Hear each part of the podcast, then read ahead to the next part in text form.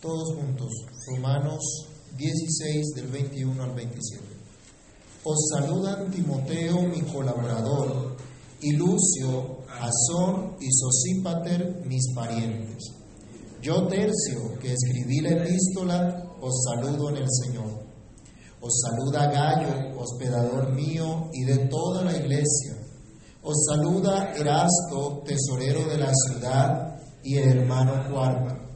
La gracia de nuestro Señor Jesucristo sea con todos vosotros. Amén. Y al que puede confirmaros, según mi evangelio y la predicación de Jesucristo, según la revelación del misterio que se ha mantenido oculto desde tiempos eternos, pero que ha sido manifestado ahora y que por las escrituras de los profetas, según el mandamiento del Dios eterno, se ha dado a conocer a todas las gentes para que obedezcan a la fe.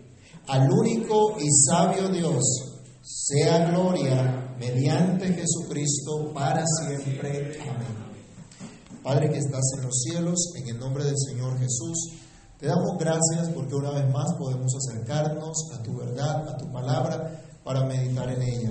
Queremos pedirte, Dios, que tu Santo Espíritu nos ayude en esta hora y podamos ser animados, podamos ser fortalecidos, que tu palabra, Señor, corra y sea glorificada y cumplas tu propósito para el cual la has enviado. Bendícenos, Señor. Bendícenos hoy te pedimos por amor de tu nombre y que tu verdad, Dios, obre en cada uno de nosotros. En Cristo el Señor te lo pedimos dando muchas gracias. Amén. Voy a tomar asiento, mis hermanos. Ha concluido ya el apóstol Pablo una breve advertencia contra los falsos maestros, lo que vimos del verso 17 al 20, invitando a los hermanos a estar alertas para mantener la sana doctrina, mostrando que los falsos maestros no sirven a Cristo, sino a sus propios intereses, como lo señalan sus frutos. Por tanto, es deber de los cristianos permanecer en la verdad, permanecer en la confianza en Dios y en su gracia. Pasa ahora el apóstol a realizar una feliz despedida con unos saludos de amigos y una hermosa doxología, una expresión de alabanza a Dios el Padre por medio de nuestro Señor Jesucristo. También en esta última sección de la carta encontramos algunos aspectos ya vistos a lo largo de la epístola a los romanos, pero que el apóstol insiste en resaltar para que podamos recordar. Así que consideremos hoy algunos aspectos importantes que encontramos en esta feliz despedida. Así titulamos nuestro sermón el día de hoy, feliz despedida. Y lo haremos en dos puntos principales. Veremos los saludos de, los, de amigos y una hermosa doxología.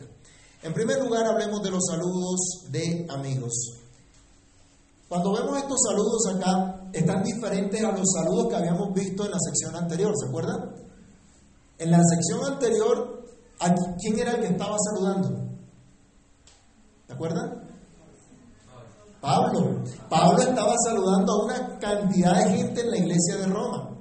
Luego hace una advertencia contra los falsos apóstoles.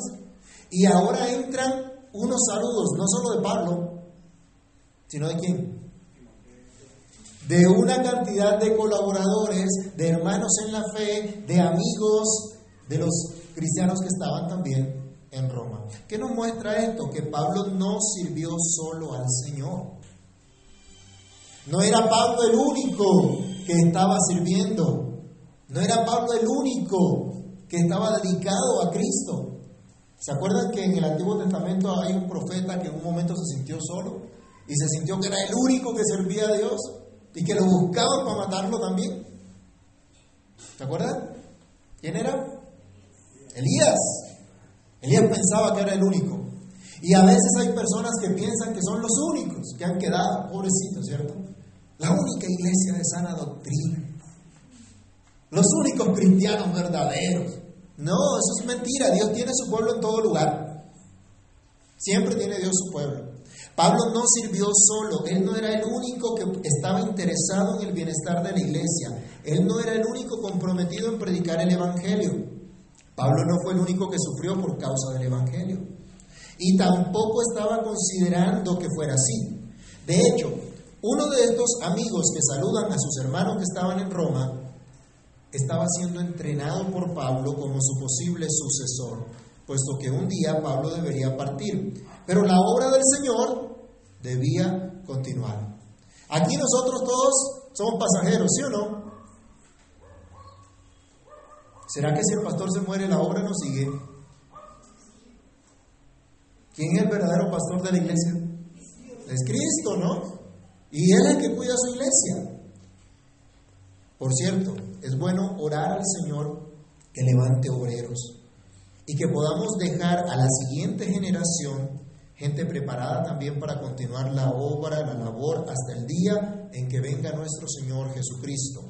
Encontramos entonces en este grupo de amigos de Pablo y amigos de la iglesia que estaba en Roma los saludos breves. Son muy breves, pero también son muy dicientes.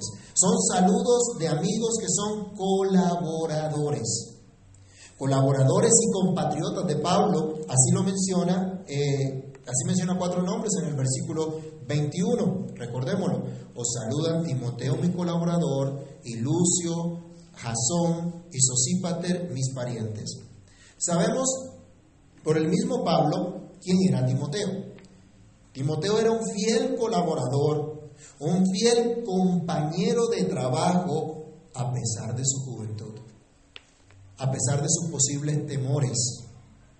Él mismo, el mismo Pablo, habla de la amabilidad y de la fidelidad de Timoteo, considerado incluso por Pablo, por Pablo como un hijo amado. Vamos a leer dos citas respecto a Timoteo. Filipenses capítulo 2, versículos 19 al 22 y luego 2 Timoteo 1, 2. Leamos primero Filipenses 2 del 19 al 22. ¿Qué dice?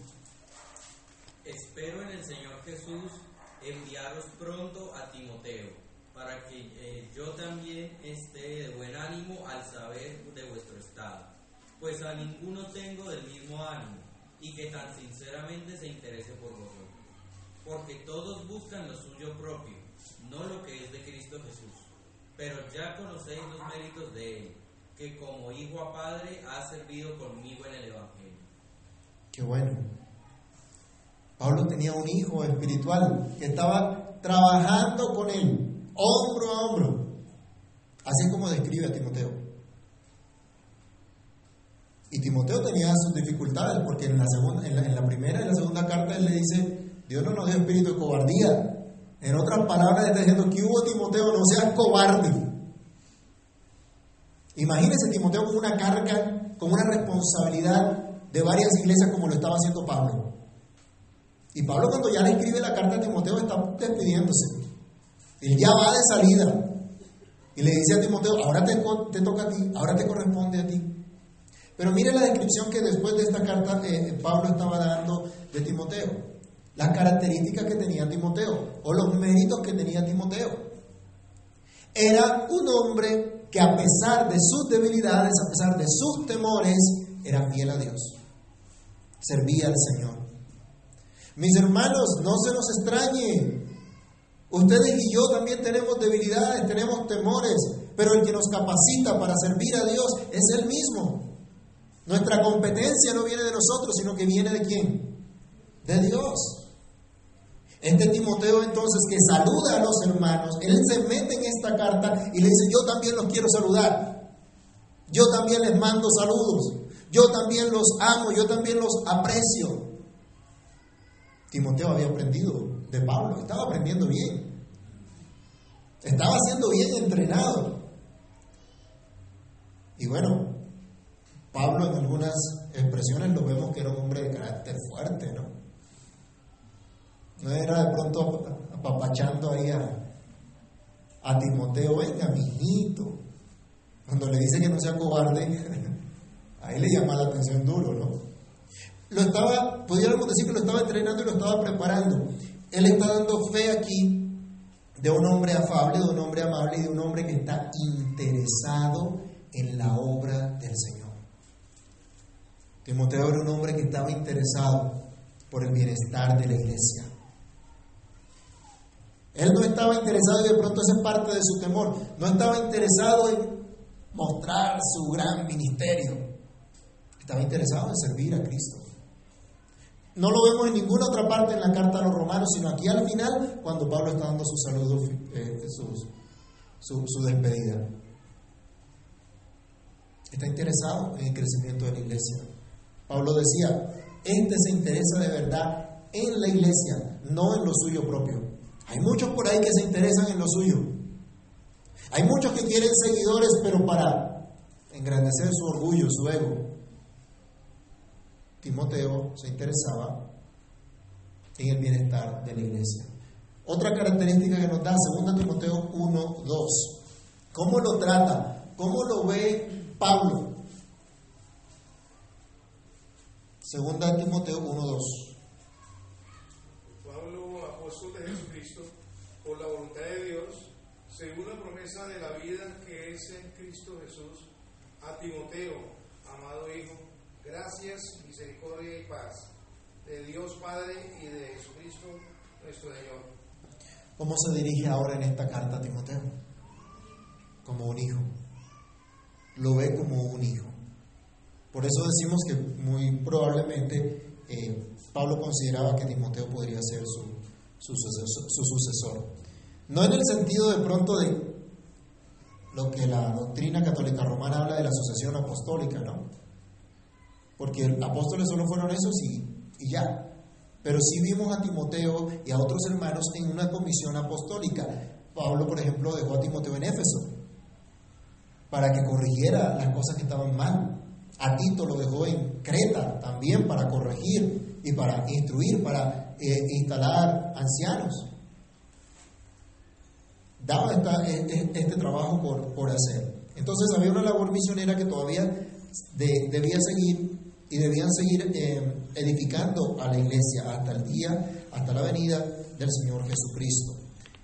Ese era el trabajo que ellos tenían que hacer. Leamos también 2 Timoteo capítulo 2, versículo 2. Donde quiera que Dios colocara a Timoteo, él tenía que seguir entrenando a otros en la obra del ministerio. Segunda Timoteo 2, 2. Lo que has oído de mí ante muchos testigos, esto encarga a los hombres fieles que sean idóneos para enseñar también a otros. ¿Pablo se iba a quedar toda la vida de maestro? No. Un día ya no estaría. Pero Pablo no está diciendo, yo me voy y se acaba la iglesia. Él está diciendo, hay que seguir entrenando hombres fieles que prediquen la palabra. Por eso, mis hermanos, les insisto, hay que orar que en la iglesia Dios levante obreros y que Dios levante predicadores, que Dios levante pastores que puedan seguir anunciando el Evangelio en donde quiera que Dios los coloque, donde quiera que Dios los ponga. Los otros tres nombres que encontramos en el versículo 21 Pablo los cataloga sus parientes o compatriotas. No sabemos si este Lucio es el mismo Lucio de Sirene que nos habla Hechos capítulo 3, versículo 1. ¿Se acuerdan cuando había profetas y maestros y de entre ellos salió Pablo y Bernabé también, que Dios los llamó a una obra especial, a la labor misionera? Solo se nos menciona, este es uno de los compatriotas también. Qué bueno. Miren hermanos, eh, acuérdense que la iglesia en Roma estaba compuesta por una parte judía y una parte gentil. Y cuando él dice mis compatriotas, están diciendo, hay otros judíos que también han creído. ¿Se acuerdan que en el capítulo 2 él hablaba de aquellos judíos que creían que cumplían la ley, pero violaban la ley? Y les decía que no era por esas obras, que no era el verdadero judío el que lo era en la carne, sino en el espíritu. Ahora le está diciendo, hay unos judíos que también han creído. Eso es muy diciente para los hermanos que estaban en Roma también, compatriotas de él. Y Jasón probablemente sea el mismo de Hechos 17 del 5 al 9. ¿Qué encontramos en Hechos 17 del 5 al 9? Hubo un gran alboroto en una ciudad cuando Pablo estaba predicando y este hombre fue uno de los afectados por ese alboroto. Alguien que le ha hecho 17 del 5 al 9. Entonces los judíos que no creían, teniendo celos, tomaron consigo algunos ociosos, hombres malos, y juntando la turba, alborotaron a la ciudad y asaltaron la casa de Jasón. Procuraban sacarlos al pueblo, pero no hallándolos, trajeron a Jasón y a algunos hermanos ante las autoridades de la ciudad gritando, estos que trastornan el mundo entero también han venido acá, a los cuales Jasón ha recibido, y todos estos contravienen los decretos de César, diciendo que no hay otro rey, Jesús. ¿De qué acusaron a Jasón? De hospedar a Pablo. De hospedar a los guerrilleros, de hospedar a los alborotadores, de hospedar a los que trastornaban al mundo entero. Terrible. ¿Pero qué hicieron? Sufrió por causa del Evangelio. Pero dicen que él hospedó a Pablo, recibió a Pablo y permitió que Pablo pudiera, ayudó a Pablo para que pudiera seguir enseñando, predicando el Evangelio. Así que también era un colaborador. Era un compatriota de Pablo, pero también era un colaborador. Alguien que servía. Jasón probablemente pues era ese, ese mismo hombre. Y Sosipater o Sopater, uno de los acompañantes de Pablo en su viaje a Jerusalén, del que mismo estaba hablando acá en los Romanos, cuando él va a, a, recoger una, cuando él recoge por varias iglesias una colecta para llevar a los pobres de la iglesia en Jerusalén, uno de los que acompañan a Pablo es Sosípater. Esto nos da unas luces que en efecto eran judíos, así como Pablo. Si Sosípater lo acompañaba a la iglesia judía, a la iglesia que estaba en Jerusalén, esto iba a darle confianza también a los hermanos judíos que otro judío venía con Pablo, que estaba apoyando ese ministerio, que daba fe de ese ministerio. Entonces vemos a unos hermanos colaborando. Eran compatriotas de Pablo, pero también eran colaboradores. Ellos también habían creído, ellos también colaboraban en la extensión del Evangelio. Y también aparece un colaborador especial que humildemente está sirviendo como secretario o amanuense de Pablo, el hermano Tercio. Estuvo calladito en toda la epístola. Y al final dice, yo también lo saludo. Él era el secretario, el que estaba escribiendo lo que Pablo le, dictaba. Aprovecha aquí para dar su propio saludo. Pero miren hermanos la bendición que Pablo no le entrega esta labor a ningún impío. ¿Sí? Dice el verso 22, yo tercio que escribí la epístola, os saludo. ¿Cómo lo saludaba? ¿Qué dice el versículo? ¿Os saludo qué? En el Señor. Es decir, no era un impío, era un hermano el que estaba sirviendo acá de secretario de Pablo, amanuense de Pablo. Era un hermano, era un creyente el que estaba haciendo esta tarea que era de mucho cuidado. Esta tarea que era muy importante. Era uno que estaba en el Señor, que se identificaba con la labor que desarrollaba Pablo, pero que se identificaba también con la fe de los hermanos en Roma. Y esto es lo que también queremos resaltar. Son todos estos hermanos en la fe. Son verdaderos hermanos. Dice el versículo 23, os saluda Gallo, hospedador mío, y, toda, de toda la iglesia. Os saluda Erasto, tesorero de la ciudad, y el hermano cuarto. Son hermanos. Todos estos que Pablo está diciendo que los saludan son hermanos. Gallo tenía probablemente eh, la, la, facilidad de hospedar no tenía ningún problema con hospedar en su casa a Pablo, y no solo a Pablo, dice a toda la iglesia, a todo el que necesitara en su momento un, un hospedaje en ese lugar. Recordemos que en el primer siglo los hermanos viajaban de un lado al otro y necesitaban hospedaje, y el mejor hospedaje era con familias cristianas, no en los hoteles cinco estrellas que pudieran haber en esa época. vemos otra vez, ¿se acuerdan cuando, cuando él recomendaba a, a Febe, cuando hablaba de otras hermanas que también eran hospitalarias? Esa era la costumbre en la iglesia. Gallo tuvo esa costumbre de ser un hombre hospedador. ¿Qué, tenían en común todos estos varones? Todos estos hermanos los unía la misma fe, servían al mismo Señor, estaban involucrados en la misma labor. Por eso expresa en esta carta también su especial afecto por los hermanos a los que Pablo escribía.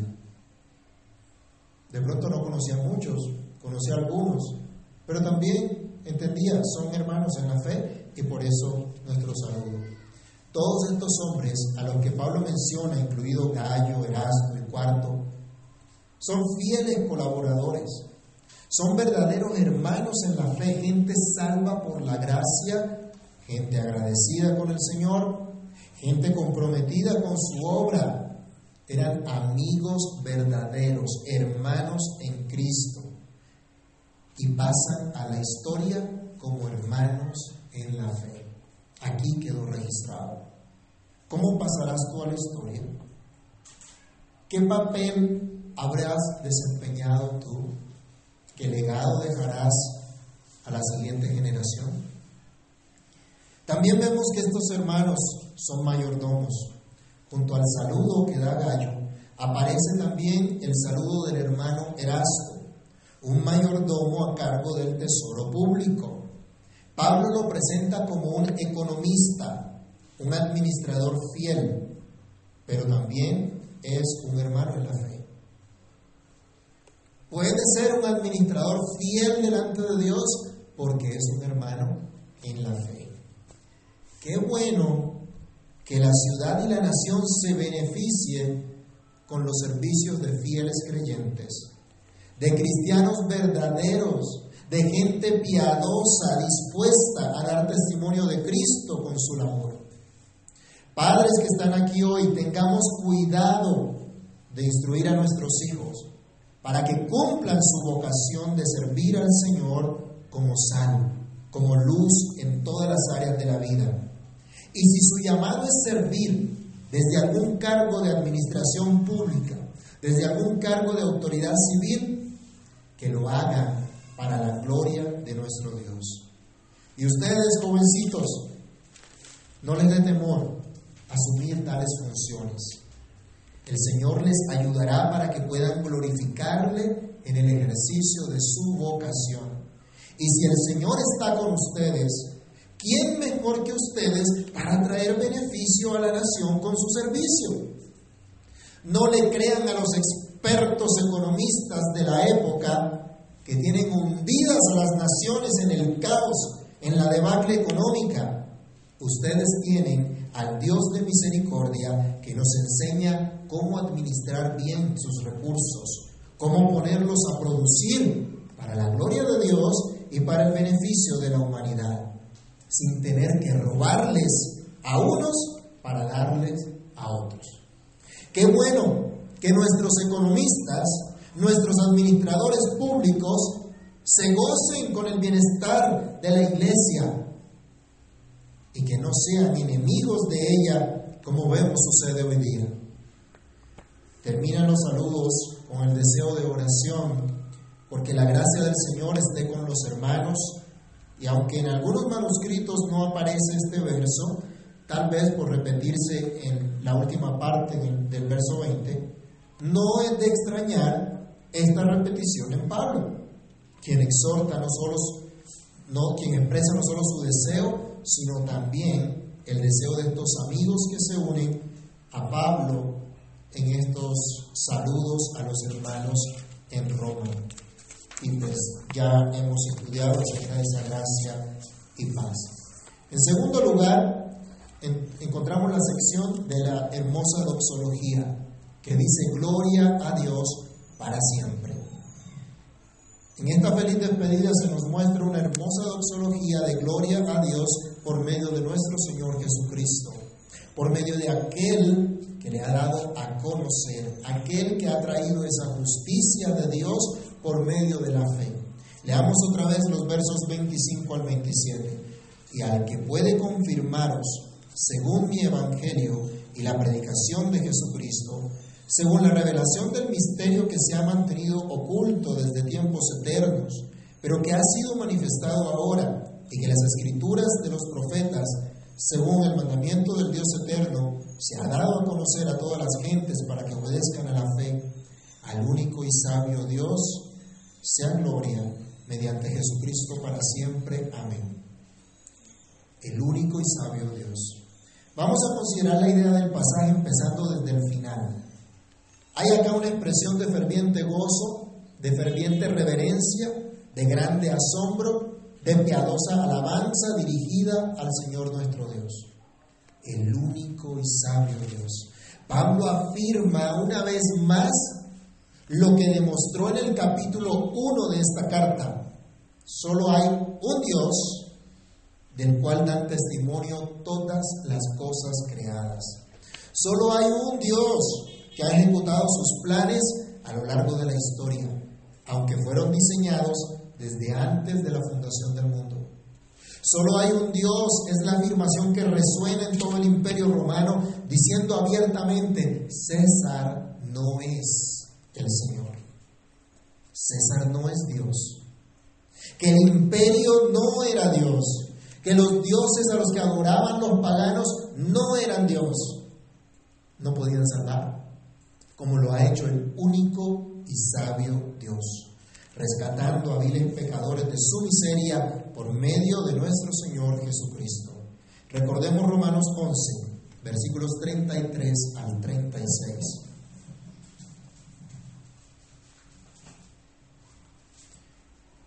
Romanos 11 del 33 al 36.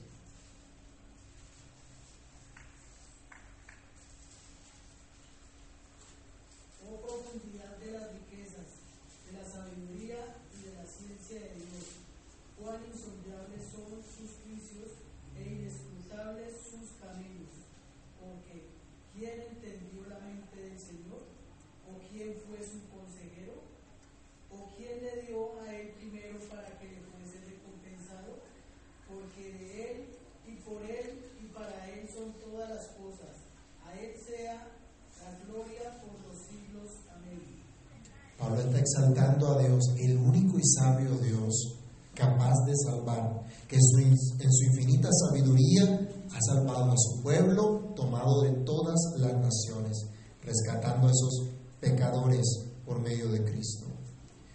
Hermanos, que resuene también hoy en el mundo entero esta alabanza al único y sabio Dios. Que el mundo entero escuche el estado el gobierno no es Dios. Que el mundo entero escuche que los hombres no son Dios.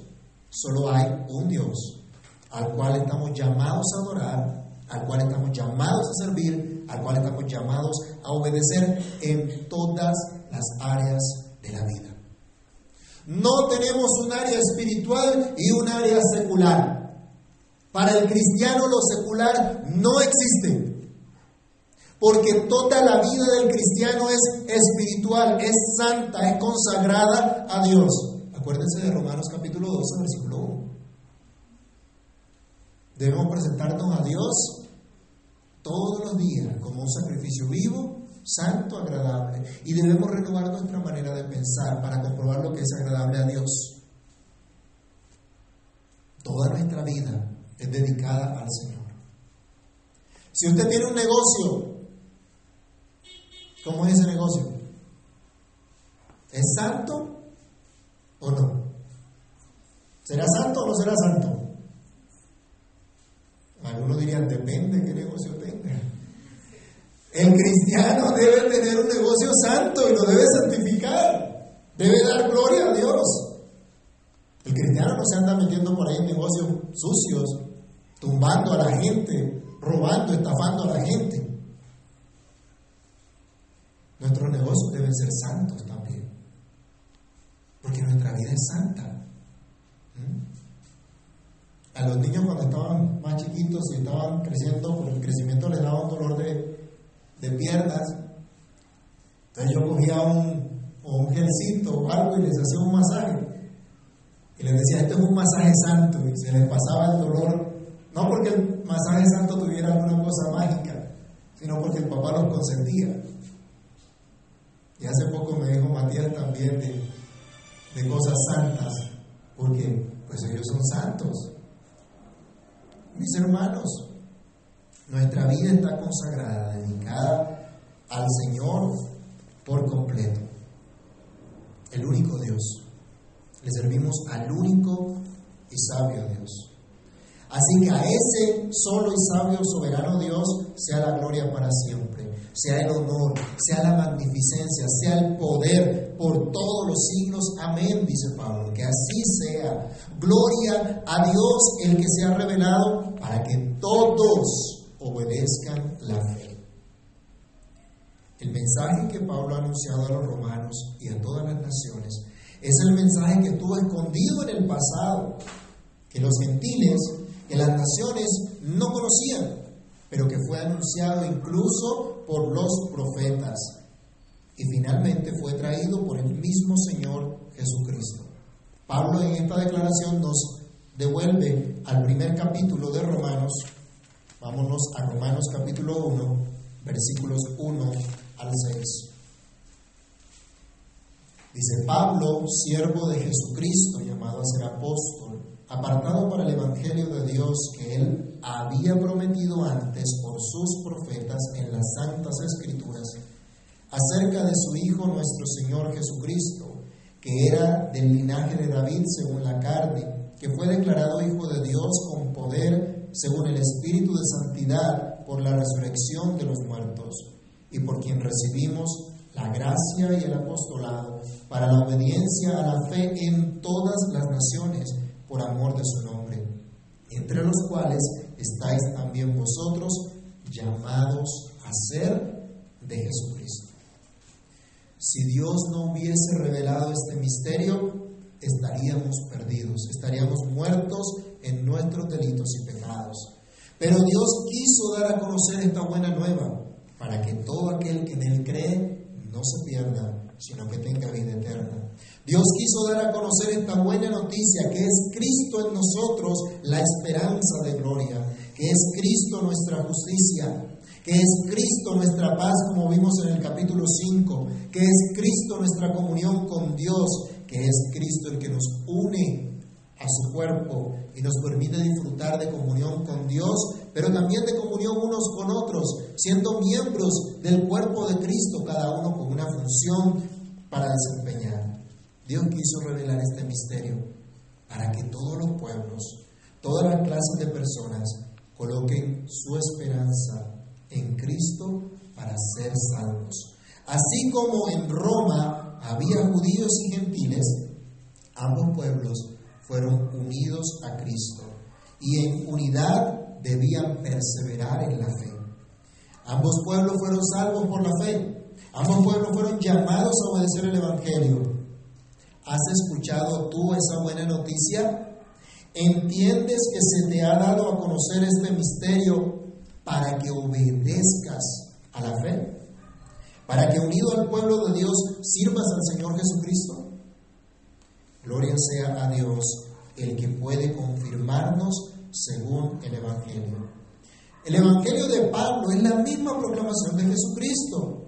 Como dice Hendrickson, la verdadera predicación es el vigoroso y entusiasta grita, perdón, y entusiasta grita, ¿eh? la verdadera predicación es el vigoroso y entusiasta grito del heraldo que anuncia la venida y llegada del rey y al llamar al pueblo a darle la bienvenida con alegría y a someterse a él. Es la figura que ellos conocían de aquel que sonaba una trompeta advirtiendo la venida del rey. Hermanos, esto es lo que escuchamos cada vez que se predica el Evangelio, que Jesucristo es nuestro rey. ¿Se acuerdan del versículo que utilizamos en la invocación de Isaías? Que decía que el Señor es nuestro rey, que el Señor es nuestro juez, que el Señor es nuestro legislador. Eso es lo que anunciamos cuando predicamos el Evangelio. Cristo mismo dijo, arrepentidos y creed en el Evangelio. Él es el que tiene autoridad para determinar, para eh, ordenar que haya arrepentimiento.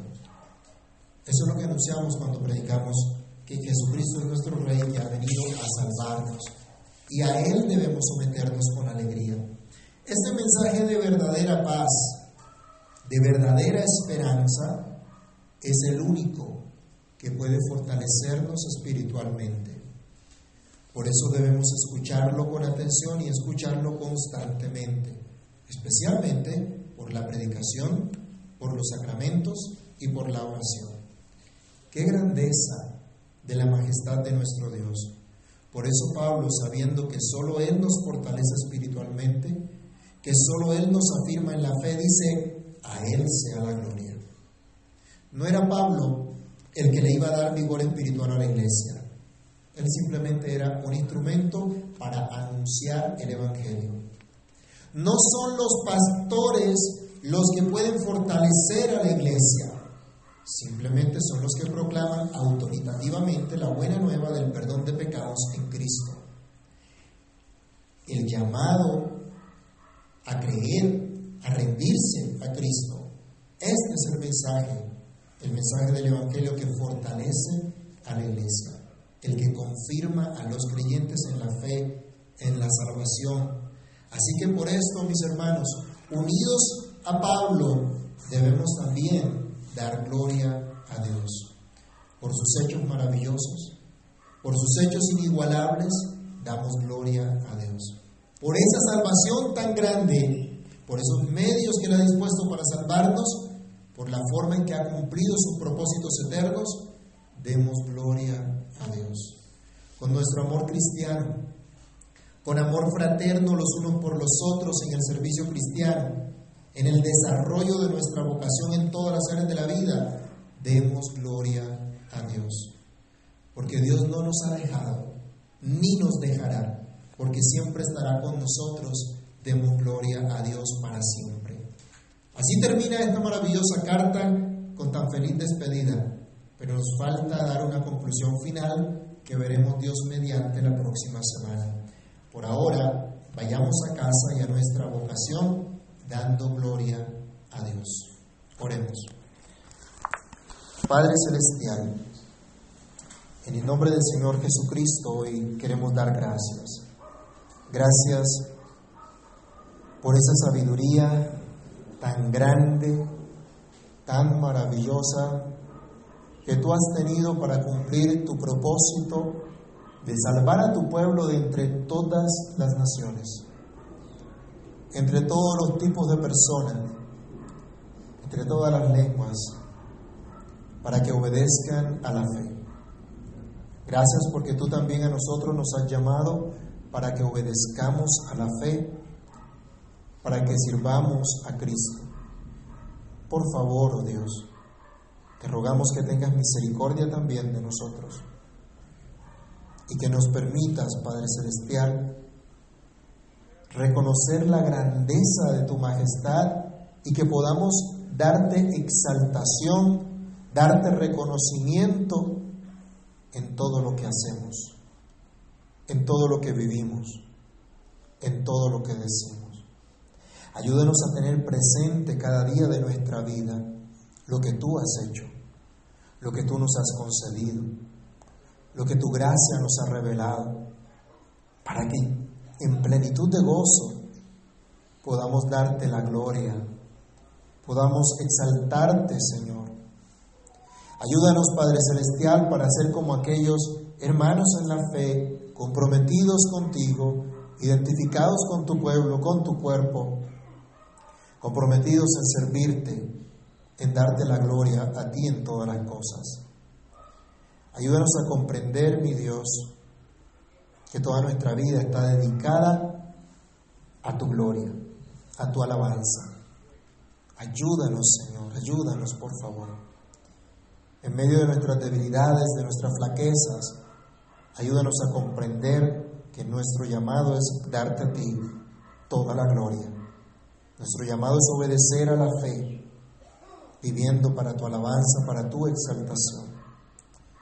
En tus manos, Dios, colocamos nuestras vidas, rogando que sea hecha tu voluntad en nosotros, ayudándonos a comprender cada día el mensaje del Evangelio. En el nombre de Cristo Jesús, oramos dando muchas gracias. Amén.